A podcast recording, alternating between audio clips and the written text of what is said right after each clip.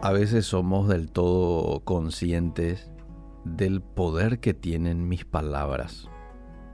El poder que tiene para con el que lo escucha, otra persona aparte nuestra, y el poder que tienen mis palabras para con mi propia mente. El que yo diga hoy, por ejemplo, qué hermosa mañana, le comunica a mi mente de que estoy contento, de que estoy admirado por esta mañana.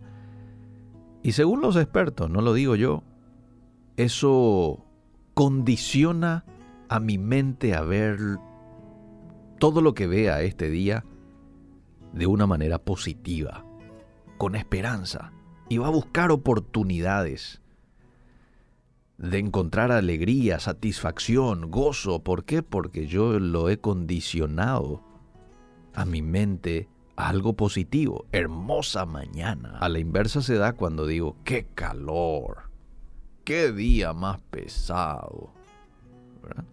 Mi mente se condiciona por eso que estoy diciendo y eso probablemente me va a va a determinar el rumbo de mi mente, de mi día, del ambiente que voy a vivir, de cómo mi mente va a leer las diferentes actividades o sucesos que ocurran a lo largo de la jornada.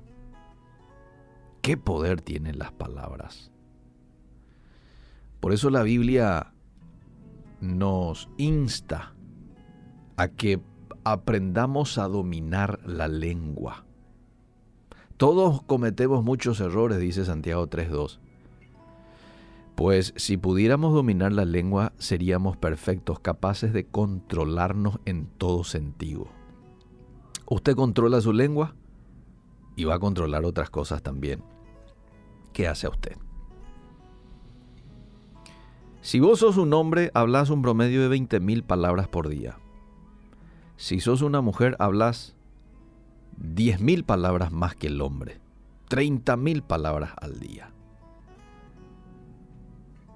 no se abre más erróneamente en el momento más equivocado que nuestra boca.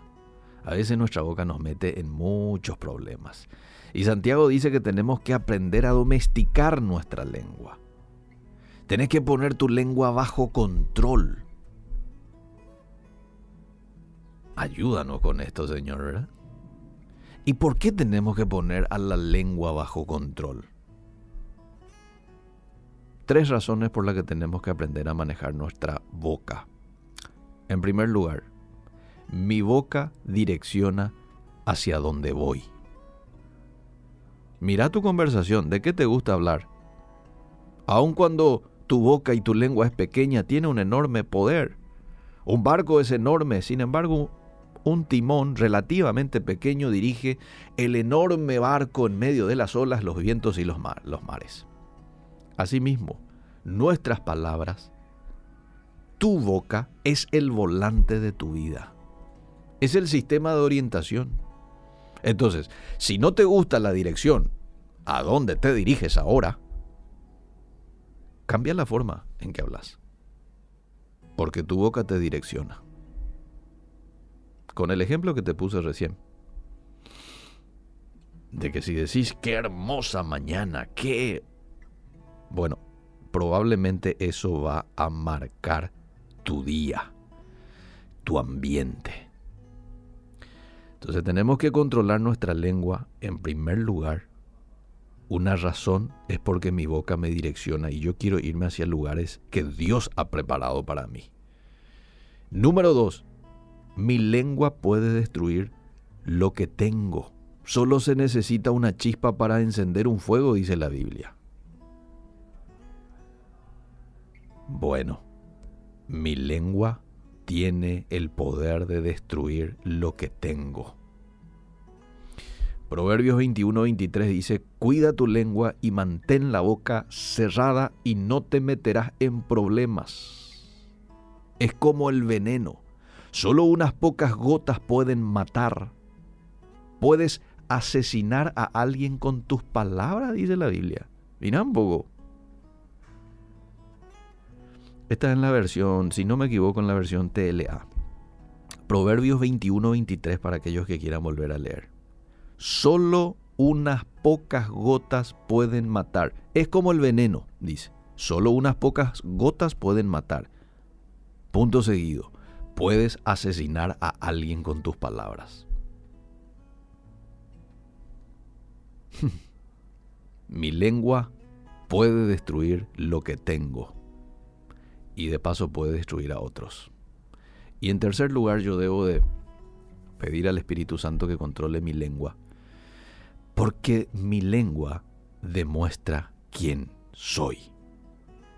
La lengua demuestra lo que está dentro de vos. Entonces, podemos llegar a esta conclusión. Si tenés un problema con tu lengua, en realidad tenés un problema de corazón. Una persona con una lengua sucia tiene un corazón impuro. Una persona que es crítica, todo el tiempo está criticando, tiene un corazón amargo. Pero por el otro lado, una persona que siempre está animando, una persona que siempre está viendo el lado bueno de las cosas, que siempre le está dando la gloria a Dios por lo que ocurre, que no niega su realidad, ¿eh? no niega su realidad. No, él reconoce que quizás está pasando por pruebas, está pasando por momentos difíciles, pero siempre dice, pero esto no es todo. Dios tiene el control de todo. Bueno, esa es una persona que tiene un corazón feliz, un corazón arraigado con Dios un corazón dependiente de Dios.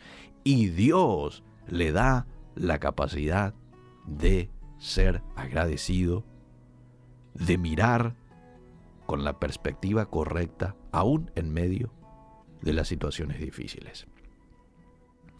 Una persona que habla gentilmente, que habla amablemente, con una sonrisa, es una persona que tiene un corazón amoroso. Ay, ay, ay, Señor, cuánto necesitamos hacer esta oración que hizo en su momento el salmista. Crea en mí un corazón limpio, oh Dios, porque lo que está en mi corazón va a salir por mi boca. Crea en mí un corazón limpio. Renueva tu espíritu dentro de mí. Ve si hay en mi corazón camino de perversidad y guíame por el camino recto. No podemos controlar nuestra lengua por nosotros mismos. Necesitamos poder sobrenatural. Por ello le pedimos a Dios que nos ayude. La prueba de que el Espíritu de Dios está en tu vida no es que hables en una lengua desconocido, sino la prueba es que controles la lengua que sí conoces. Hoy pedimos la ayuda, la intervención, la llenura del Espíritu Santo para que podamos hablar lo correcto.